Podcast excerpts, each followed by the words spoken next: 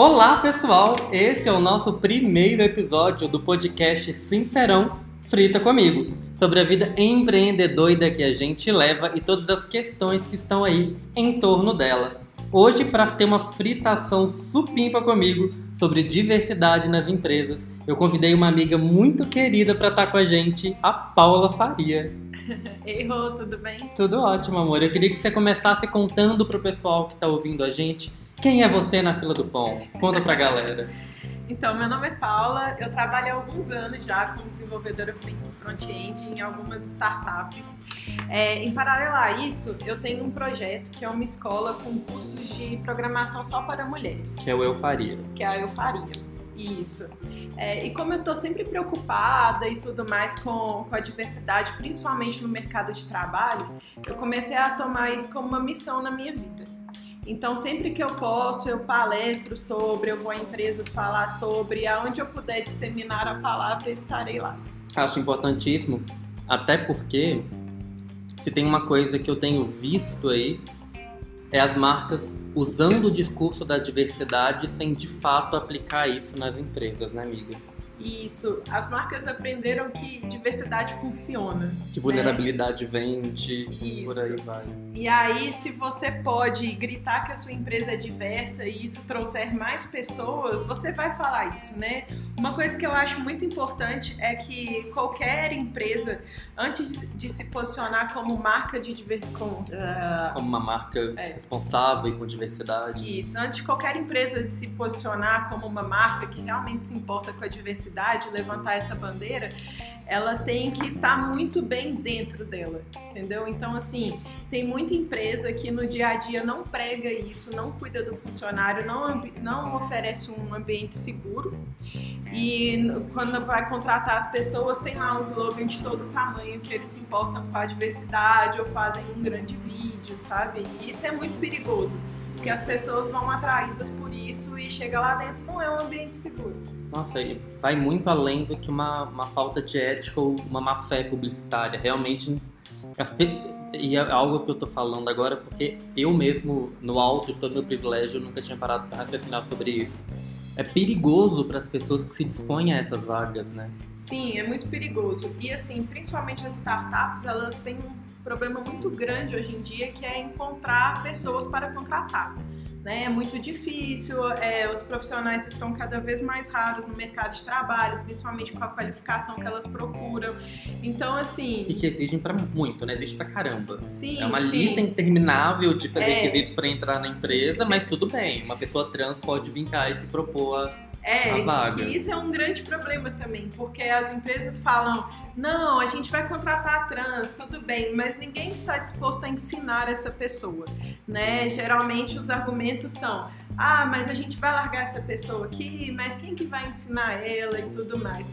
Então, assim, você não vai encontrar, talvez você encontre, mas você não vai encontrar o número que você quer de pessoas trans, por exemplo, para trabalhar numa empresa de tecnologia. Até porque a gente está falando, de, não é nenhuma questão, o mundo, no mundo ideal que a gente sonha, assim, todas as pessoas, todas as pessoas vão estar extremamente qualificadas.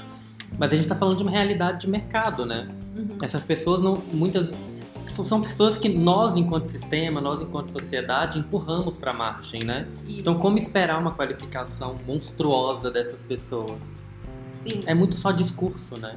É, só discurso, assim, porque se as empresas se importassem de verdade, isso seria, por exemplo, o um projeto social delas. Né? Então eu estou aqui montando uma escola de programação ou de atendimento, depende do que a empresa está demandando de vaga, né? E eu vou ensinar essas pessoas não para eu contratar depois, mas pode ser, mas para inserir elas no mercado de trabalho como um todo. E que pode sabe? ser interessante para você, pode ser que você contrate claro, depois. É a mesma coisa de você formar um estagiário, só que um estagiário vem da faculdade, ele tá lá com uma lista inteira de coisas, ele não passou quase a vida inteira trabalhando na rua, sabe? Então é muito diferente, mas as empresas não estão dispostas a investir. Mas em contrapartida, o que é muito louco, que eu, eu acho que as pessoas, ah, que as pessoas, que as empresas estão sim dispostas a investir. Na verdade, esse ato falho meu, ele me bota até para pensar, porque a empresa é composta por pessoas. Então, na verdade, quem não está disposto a investir não é a empresa, porque quando a gente fala empresa parece que é algo etéreo, né? É um CNPJ inalcançável. Uhum. Não, essa, essa empresa tem uma gerência. E essa gerência é personificada numa pessoa que, sendo muito suicida aqui, arrisco dizer que é um homem branco, hétero, cis, de classe média altíssima. Então, talvez essa pessoa não esteja interessada em investir nisso, porque essas empresas investem em marketing. Investem na, na publicidade da sua diversidade, mesmo não investindo nela. Você vê isso ou é fritação minha? Não, não é fritação. Assim, as empresas, talvez elas investam, sei lá, 90% em marketing e o resto. Mas tem 90% empresas, em marketing, 5% em distribuição é. e 5% em programa de diversidade. Mas assim, tem, tem empresas que fazem umas coisas muito legais, principalmente internamente, que são empresas que já foram muito criticadas com o tal do marketing de contratação é, o que é falando, isso? Conta pra gente. Falando isso a nível de, de Brasil, né? De uhum. empresa a nível de Brasil. Que é isso, que é de eu levantar a bandeira da diversidade sem realmente ter diversidade dentro da minha empresa. E tem que tomar muito cuidado, porque hoje em dia diversidade são só pessoas negras, é, um cara gay e uma mulher lésbica. Uhum. E aí isso já tá ok. Se eu colocar um desses em cada time, eu já tô fazendo o meu papel. Resolvido. É. Aí tem que tomar muito cuidado com isso. Teve, teve aquele caso da Coca-Cola, inclusive, né? Que divulgou o seu time de diversidade, que eram basicamente os homens brancos gays. Isso. Bem diversa, bem diversa mesmo. Assim, eu não, nunca vou arriscar colocar números, mas se a gente pegar, assim, fotos de, de donos de startup e tudo mais, tipo, quem fundou isso aqui, quase sei lá, vamos pôr, 90% vai ser de homens brancos. Às vezes tem uma mulher no meio, uma mulher branca no meio. É, tem especificamente uma startup de uma mulher negra que é até de BH que eu gosto muito. Oh. Que é a Malalai. Ai, sim, é, sim. Que é da Priscila. Incrível. Isso. E assim, pra mim ela é muito resistência, principalmente Demais. BH, que quase todas as startups são compostas por homem branco. Inclusive, branco. fica aí o, o, a nota para todo mundo tomar e quem não sim. conhece procurar saber, porque é uma iniciativa muito incrível mesmo. Isso, pode procurar, Malalai. Procurem. Tem aplicativos, é, Android. Conta um pouco do aplicativo para quem não conhece, resumidamente.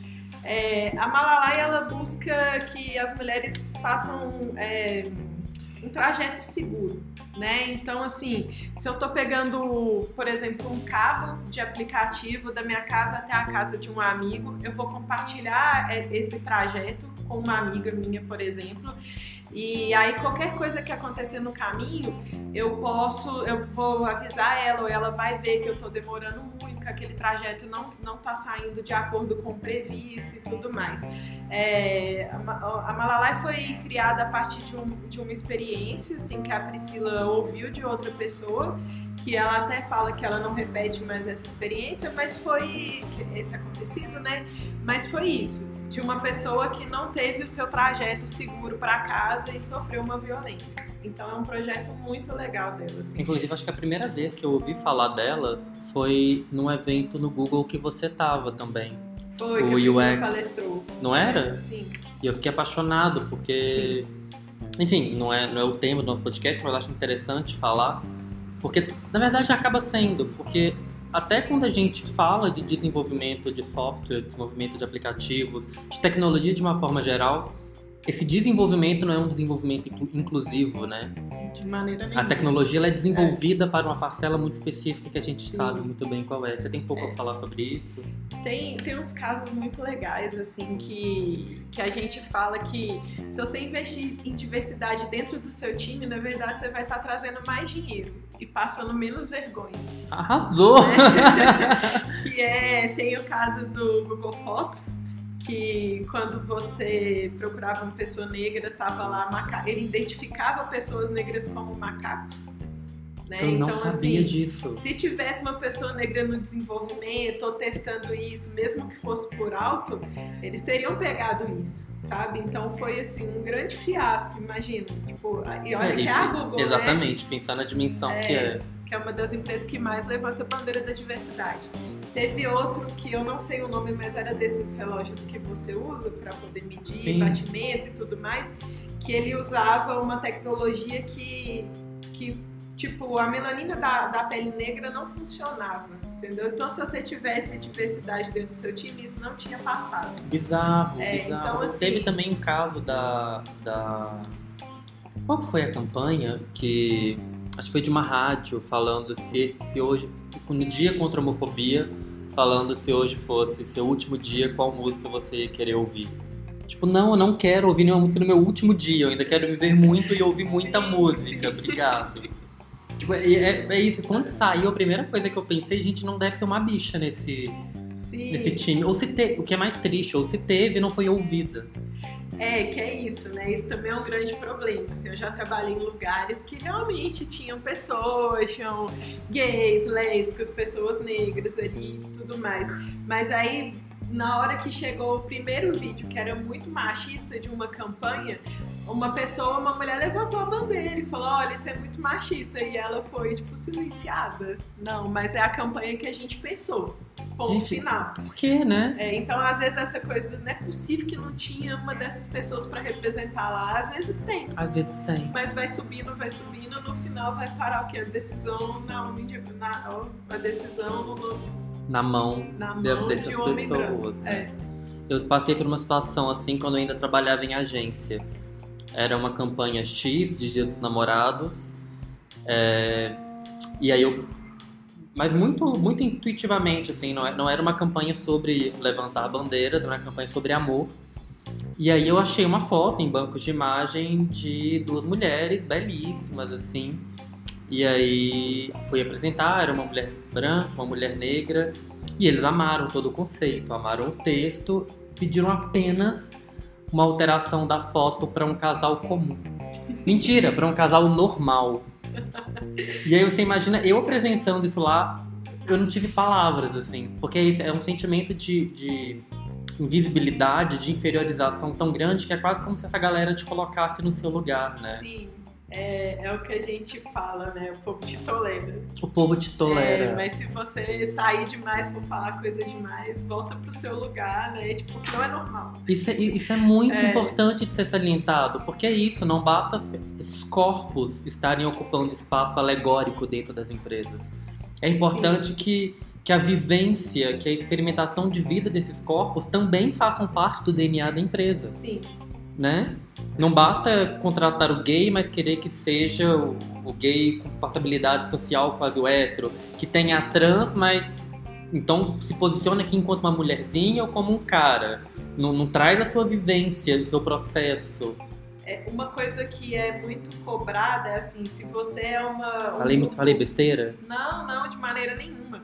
Mas é se você faz parte de um grupo minorizado dentro de uma empresa, você tem a obrigação de militar, né? Então, assim, se Sim. você quer ficar de boa, você é apenas uma mulher lésbica de boas, as pessoas vão esperar que você milite. Quando falar de mulher, você tem que se levantar. Quando falar de lésbica, você tem que se levantar. Então, assim, às vezes eu não quero, às vezes eu só quero viver minha vida de boas, sabe?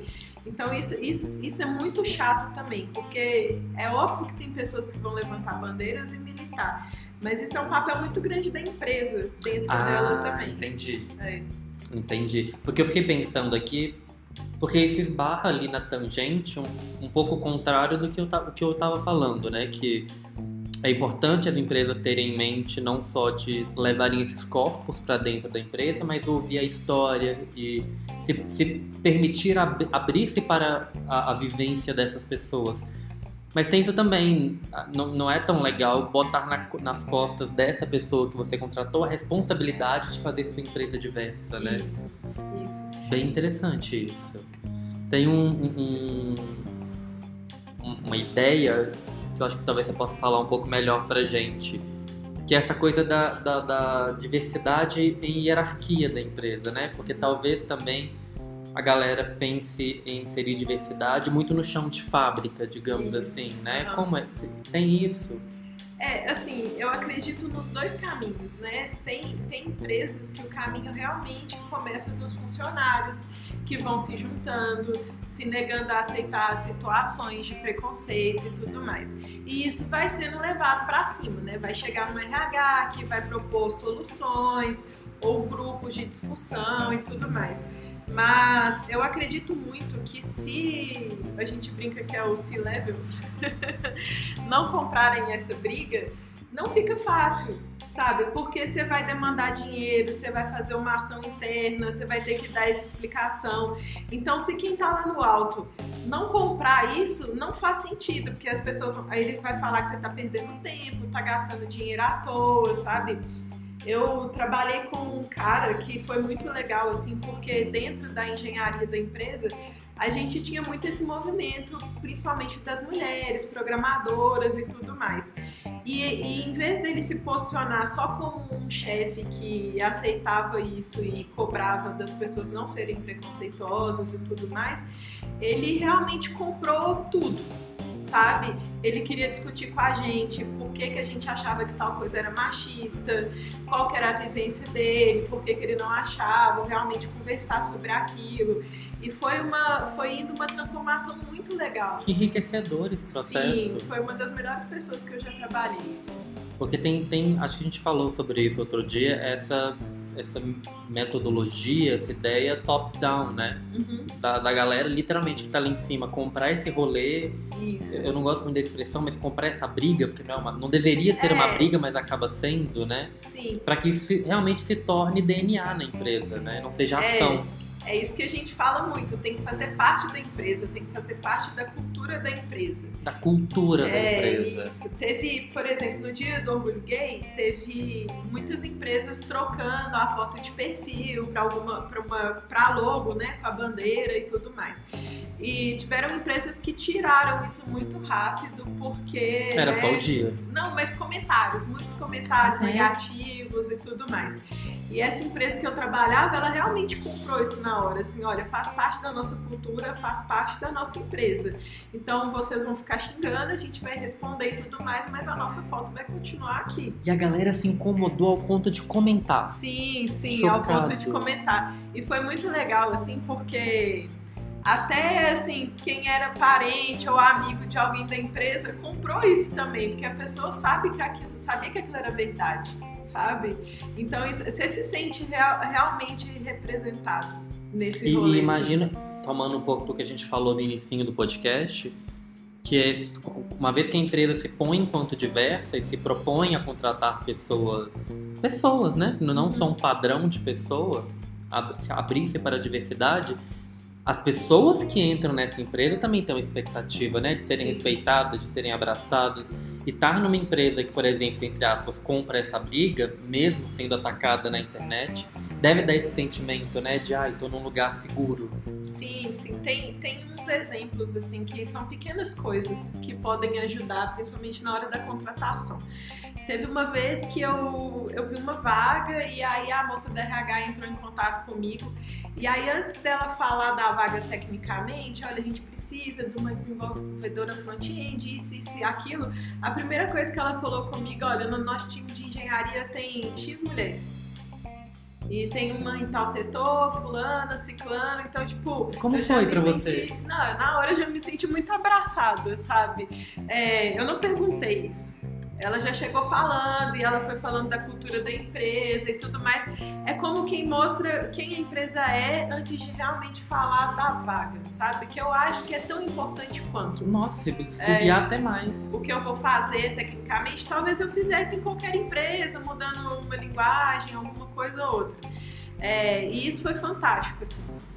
E na hora da entrevista, aí eu tava lá e aí eu vi o moço que estava me entrevistando, ele tinha uma bandeira gay na, no computador. E aí isso já era assim, meu Deus, alguém que está me entrevistando já é aqui do clube, Exatamente. sabe? Já é do Vale. Uhum. Pra mim já é meu melhor amigo. Tem... Então, assim, e é muito louco é isso, porque legal. nós somos tão poucos nesses espaços que quando você consegue ver alguém que não vai te te discriminar, já gera isso, ai, vamos ser amigo logo, Sim. pra gente poder se proteger e estar tá junto. Geralmente vira um grande grupo, né? Exatamente. Não tem jeito, as pessoas vão se aproximando, vira um grupo mesmo. Mas que eu acho que vem muito desse sentimento, não? De vamos se proteger, vamos estar tá junto. Sim, a gente se identifica muito. enquanto igual e a gente meio que precisa estar junto. Não, com certeza, muito assim. E, por exemplo, toda vez que alguma mulher começava a fazer um processo seletivo, eu ficava muito assim, tomara que entre, tomara Aham. que entre, porque você quer mais, você quer que seu, seu grupo aumente, você quer se sentir mais fortalecido ainda. Você quer que sabe? não seja um grupo, né? É, principalmente nos dias de hoje, assim, a gente se ajudou muito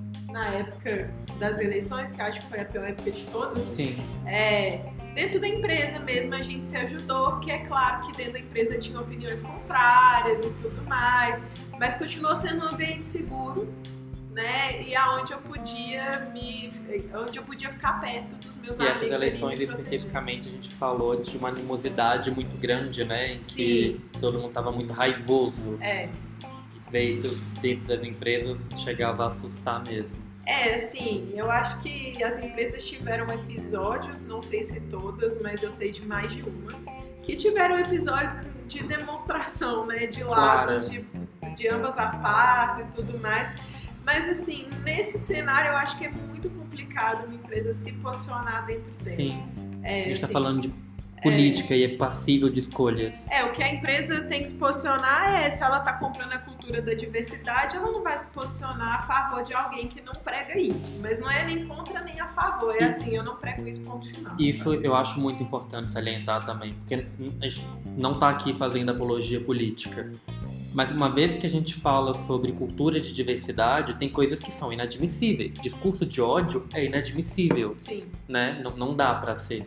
Pegando um gancho nisso que você falou sobre as contratações, pergunta muito capciosa, porque eu acho que em- nesse tempo de startups e de tudo mais, eu sinto que está havendo uma desvalorização ou talvez uma desconstrução do, do- do RH, do processo de, de- de contratação.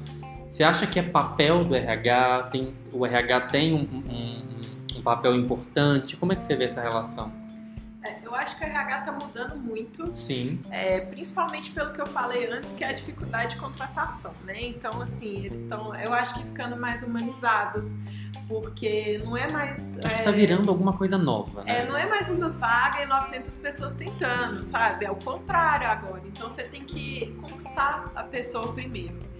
E é muito legal, assim, que quando, quando alguém te contrata dentro da empresa, o RH ele vira sua referência lá dentro, Vira. sabe? Então, assim, as pessoas que me contrataram em empresas, que são pessoas que eu gostei muito, elas viraram minha referência. Tipo, olha, vamos conversar sobre isso, sabe?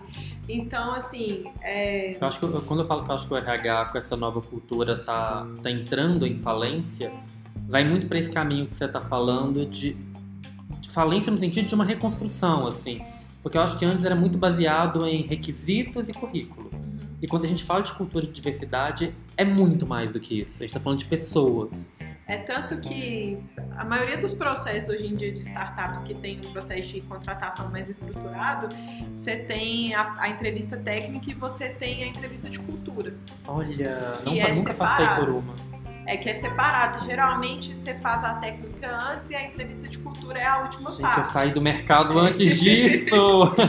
Que é geralmente alguém do time que é, pode ser referência em disseminar a cultura ali dentro. Porque você tem né, as pessoas mais responsáveis dentro da empresa que são quem compram aquilo, entende tudo e vão disseminar isso. e sempre teve. É, aí é uma pessoa dessa e uma pessoa da RH. E aí eles têm perguntas, né, assim, que vão tocar ali, sabe? Só falta perguntar, assim, ah, o que, que você acha é, de, da- da- sei lá, o que, que você acha da situação carcerária do país? Aí você vai ficar ali assim, meu Deus, o que, que eu respondo? Não tem resposta certa, sabe? Eles querem muito mais é, ver como é que você pensa. Valores, coisas- né? É, valores. O que, que você se importa? Será que você combina com a cultura da empresa? E aí cada empresa tem seu jeito de demonstrar a cultura e ver o que, que ela aprova ou não nessa entrevista. Mas eu já vi muita gente tecnicamente muito boa que foi re- reprovada nessa entrevista. Então, assim, Não, mas que eu acho digníssimo. Sim, não adianta você ter uma pessoa que é muito estrela, que é ótima dentro da sua empresa, mas que ela vai atrapalhar o andamento de tudo ali, causar confu- confusões. Todas as vezes que eu tive em situação de, de contratar ou, ou próximo desse processo, eu sempre tive muito forte comigo a ideia de que técnica você ensina, valor não. Isso. Isso, isso. né? Porque É. tecnicamente você ensina a pessoa a mexer em software, a, a- a mexer num programa. Agora, o que aquela pessoa vai carregar a cultura da empresa? E eu vou te dizer que eu já vi empresas que tinham uma cultura legal passarem por momentos de crise muito fodas, assim, fortes, por causa de uma contratação errada, entre aspas, por uma pessoa com valores muito deslocados e que foi colocada ali. Isso gera uma tensão na cultura da empresa. É assim, tem uma coisa que a gente fala muito que é não vai existir a pessoa perfeita para sua Sim. cultura, né? Então vamos supor, se a sua cultura tem, sei lá, cinco, quatro, cinco pilares. E aí você vai achar uma pessoa que preenche três. Você vai contratar ela. E a gente fala que o resto você educa. Hum, Né? Legal. E assim, você tanto tecnicamente você pode educar porque a pessoa tem aqueles três ali, e você pode educar o resto daqueles valores que ela não tem. E aí o que que acontece? A empresa faz eventos, né, de conscientização e tudo mais. Então é importante a pessoa participar, é importante o líder prestar atenção se essa pessoa está participando, né, para ver se ela está sendo educada ali. E aí tem uma coisa que é muito legal, assim, quando a cultura da empresa ela é muito forte, essas pessoas que não se encaixam, elas são expelidas da empresa, porque elas não aguentam, elas vão começar a falar, ah, mas isso aqui é muito chato, ai, mas eu não gosto de tal coisa, e aí ela vai embora, porque ela não aguentou aquilo. Mas isso, quando- como você disse, quando a empresa tem uma cultura bem definida. É, bem tem valores, pre- não- vou dizer fortes, mas presentes. Isso. E aí eu vou te colocar numa saia justa aqui agora.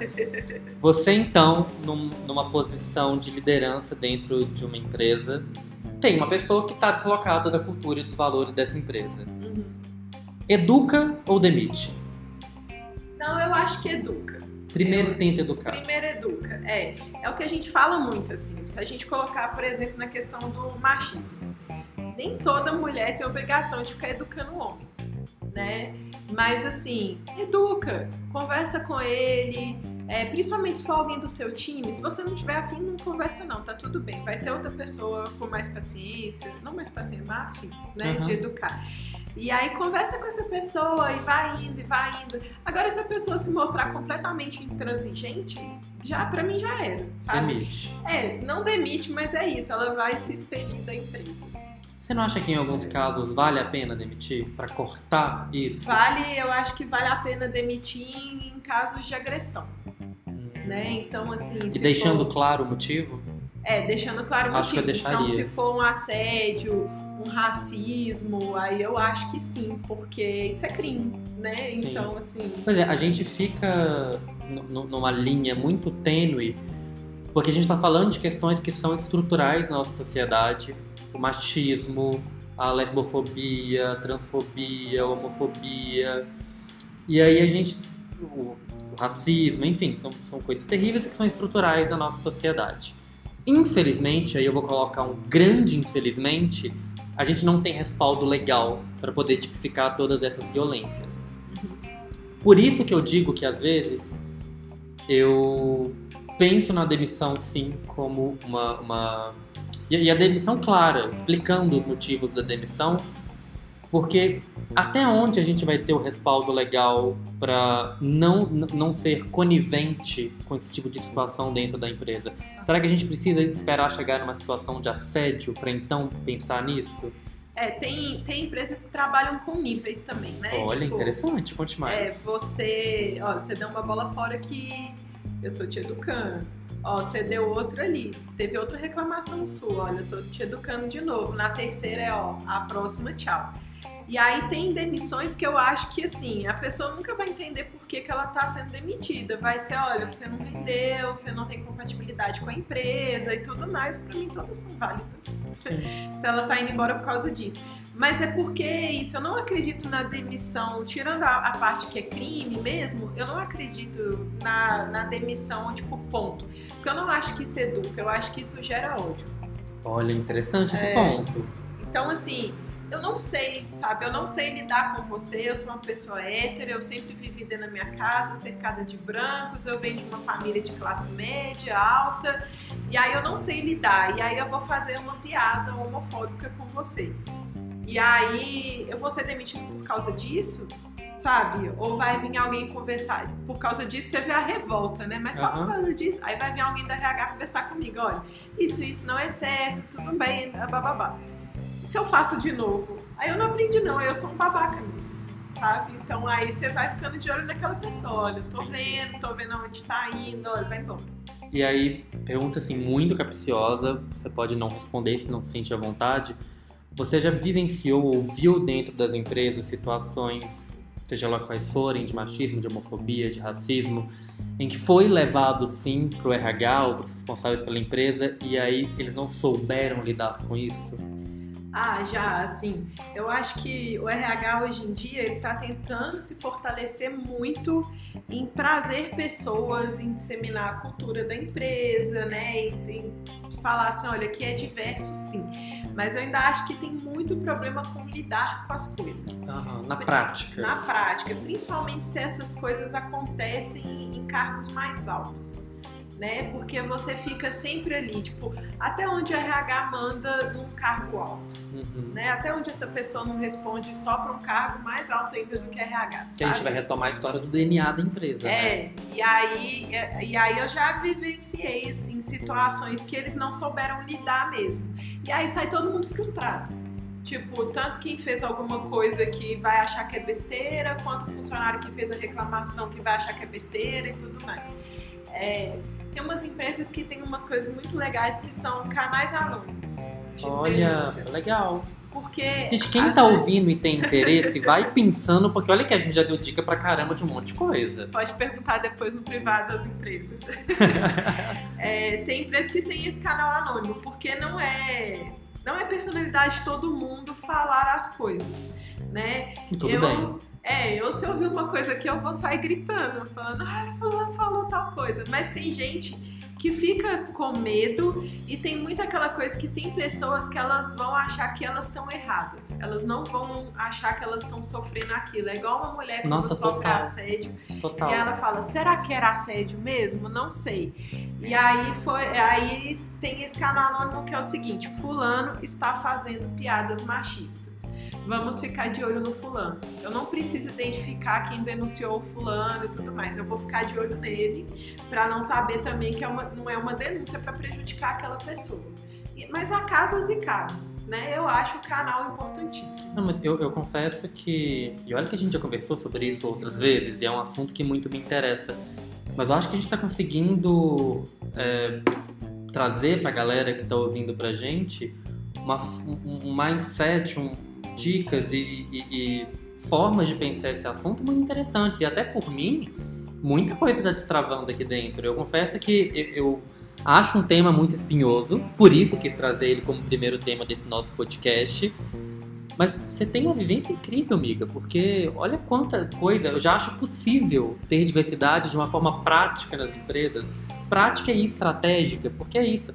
Eu realmente acho que, que não seja fácil inserir diversidade nas empresas, porque a gente está tratando de pessoas. E aí, acho que é muito importante as empresas que se propõem, e eu espero que cada vez mais empresas se proponham a ser diversas, porque lutamos por isso, né? Mas é importante pensar em questões como essa. Como vai ser a forma de denúncia? Vai ser aberta? Não vai ser? Como eu lido com, com a prática, com o, topo da empresa? Como eu trato com o operacional da empresa? Todas essas questões têm que ser levadas, né? Porque não é só querer ir embora. É, eu, eu vejo tudo como um processo que tá indo, sabe? Assim, não tem resposta ainda, vão acontecer situações que as pessoas não vão ter domínio ainda. Você acha que é um processo recente? É um processo, não é recente, muito recente assim, né? Mas eu acho que é um processo que ainda está sendo estruturado. Mas é um processo urgente.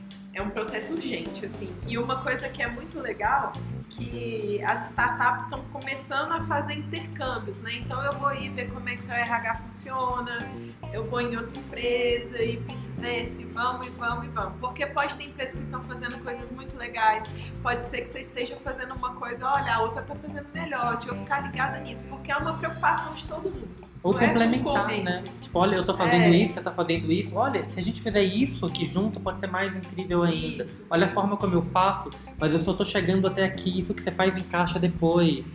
E, tipo, não adianta você falar assim, ah, mas aí eu vou ensinar tudo pra outra pessoa e ela vai contratar mais gente do que eu. Ah, não, que pensamento raso. RH, É. Vai muito além do RH, é a contratação, sabe? Não, a gente não- é- esse é um pensamento muito escasso. Acho que nesse caso a gente tem que se conectar com a abundância justamente por ser um, um- tema, ser um assunto ainda tão urgente e incipiente. Né? Eu acho que quanto mais as pessoas puderem colaborar para que se, se tenham soluções práticas e estratégias mais afinadas, melhor, né? É por isso, que, por isso que eu gosto tanto de falar sobre o assunto. Tem E se uma- arrasa falando, por favor, fale mais. Tem uma empresa que fez um código de conduta e ela abriu isso. É público, né? E aí você pode acessar e até ver, olha, o que, que essa empresa está fazendo. É, se você estiver fazendo um processo seletivo de lá, é legal você ver isso. E para outras empresas se inspirarem também. Qual empresa é? Você pode falar? É a Hotmart. Olha. E aí eles fizeram um código de conduta, tá no site deles. E aí é muito legal, assim, eu já li ele todo, eu achei ele fantástico. É, que é um caminho, que é isso, compartilhar o conhecimento, colaborar. É, tem empresas muito legais, estão fazendo muita coisa dentro delas, mas ainda eu acho que não tem maturidade para colocar isso para fora de uma forma tão pública, sabe? Isso. Levantando essa bandeira ainda. tão sistematizada, né, na forma É. de manual, por exemplo. Saindo um pouquinho aí da cúpula do RH, você acha que existe algo que as pessoas dentro das empresas possam fazer? Ah, sim, assim, é muito, é sempre a mesma coisa. Você, o que, que eu posso fazer para poder ajudar quem está em volta de mim?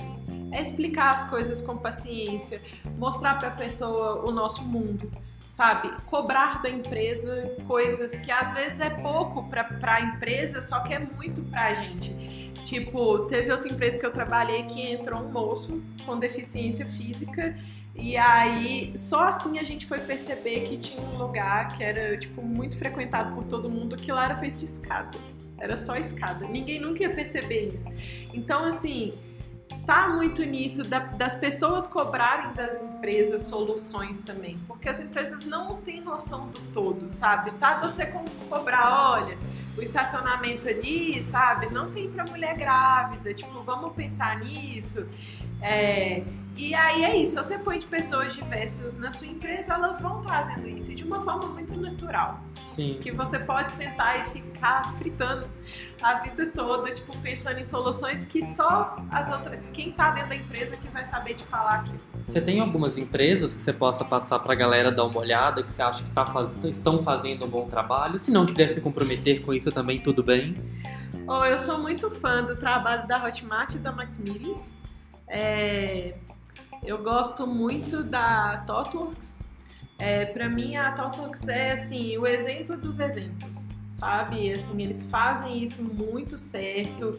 Eles têm uns pilares muito definidos, principalmente na hora da entrevista, né? Em quem vai entrar, quem não vai entrar. É uma empresa internacional, então assim, é, Deixa eu ver quem mais. A Take também tem umas coisas muito legais. E é ficar de olho também em quais empresas estão apoiando essas coisas, porque em paralelo às empresas a gente tem uma série de eventos para diversidade e tudo mais. Então, assim, que empresas que estão recebendo esses eventos, que empresas que estão pra- patrocinando esses eventos, é tipo, é, pessoas de qual empresa que estão indo lá falar, sabe? Essas pessoas estão falando o quê? Então, assim, quando é uma Ai, grande- arrepiei! quando é uma grande mentira, a gente consegue pegar isso, sabe? Porque isso não vai sair de uma forma natural. Vai ficar muito fake ali. Tipo, ah, essa empresa está pregando isso, mas o funcionário ali me falou outra coisa. Então, assim, é um jeito de fluir muito bem essas coisas. Tipo, que causa essa empresa tá apoiando? E sabe? como ela tá apoiando? É, porque assim, por exemplo, é, em outra empre- em uma empresa que eu trabalhei, tipo, ela apoiava projetos muito legais, mas ela não contava isso pro mundo todo. Porque a ideia era apoiar o projeto, não era fazer um grande marketing, marketing do que você está apoiando. Olha, gente, a minha bandeira, como eu sou boazinha, sabe? Então eu acredito muito nisso. Gente, viu? Nesse momento do podcast, eu espero que todos vocês estejam um terço, pelo menos, apaixonados pelo quanto eu sou apaixonado pela Paula. Olha que mulher incrível! Olha tanto conhecimento para compartilhar. Eu queria, para finalizar aqui, Primeiro, comunicar com empresas que estão ouvindo a gente, tomem nota de tudo isso que a gente está conversando, se predisponham a ser mais diversas. E para quem está dentro das empresas, isso também estão nos ouvindo, se propõem a fazer micro-revoluções. Eu acredito, falando muito pessoalmente, demais no nosso poder de transformação diária, conversando com as pessoas, se propondo a mostrar onde elas podem estar errando, onde não pode estar sendo tão legal, porque a gente às vezes se limita a pensar que a gente não está numa dessas startups super disruptivas, mas a gente pode cuidar para que o nosso entorno seja mais positivo para a gente no dia a dia também. Você tem uma mensagem final para deixar? É, tem uma coisa que eu gosto muito, que eu, assim, é, eu ainda acho que a gente vive numa bolha muito grande dessa Sim. de empresas diversas. E aí é muito legal, assim, frequente eventos de diversidade, frequente eventos, faça amigos, porque você vai ter um direcionamento muito grande e vai saber que você não tá sozinho. E às vezes você tá numa empresa ruim e você acha que é aquilo ali que você tem, que toda empresa é daquele jeito, mas não é, sabe? Tem muito lugar para você viver bem. É isso. Arrasou! Obrigado por ter vindo, Obrigada amor. E obrigado por ter se disposto a compartilhar com a gente. Amei demais da conta. E para quem tá ouvindo a gente, ó, compartilha por aí, viu? Manda pro chefe que às vezes não tá com esse raciocínio tão elaborado. Manda pra amiga que é de RH. Manda pro amigo que tá ali passando uma situação difícil na empresa, precisando ouvir que ele pode mais. Compartilha, gente. E semana que vem a gente volta com um tema babadeiro, com uma outra convidada mais do que especial, a Ju Garcia, outra amiga incrível. Só tô circulado de pessoas incríveis, tenho muita sorte nessa vida, pra gente poder conversar sobre sociedade do cansaço. Então, ó, compartilha por aí. Te espero no próximo episódio pra gente fritar junto de novo. Beijo!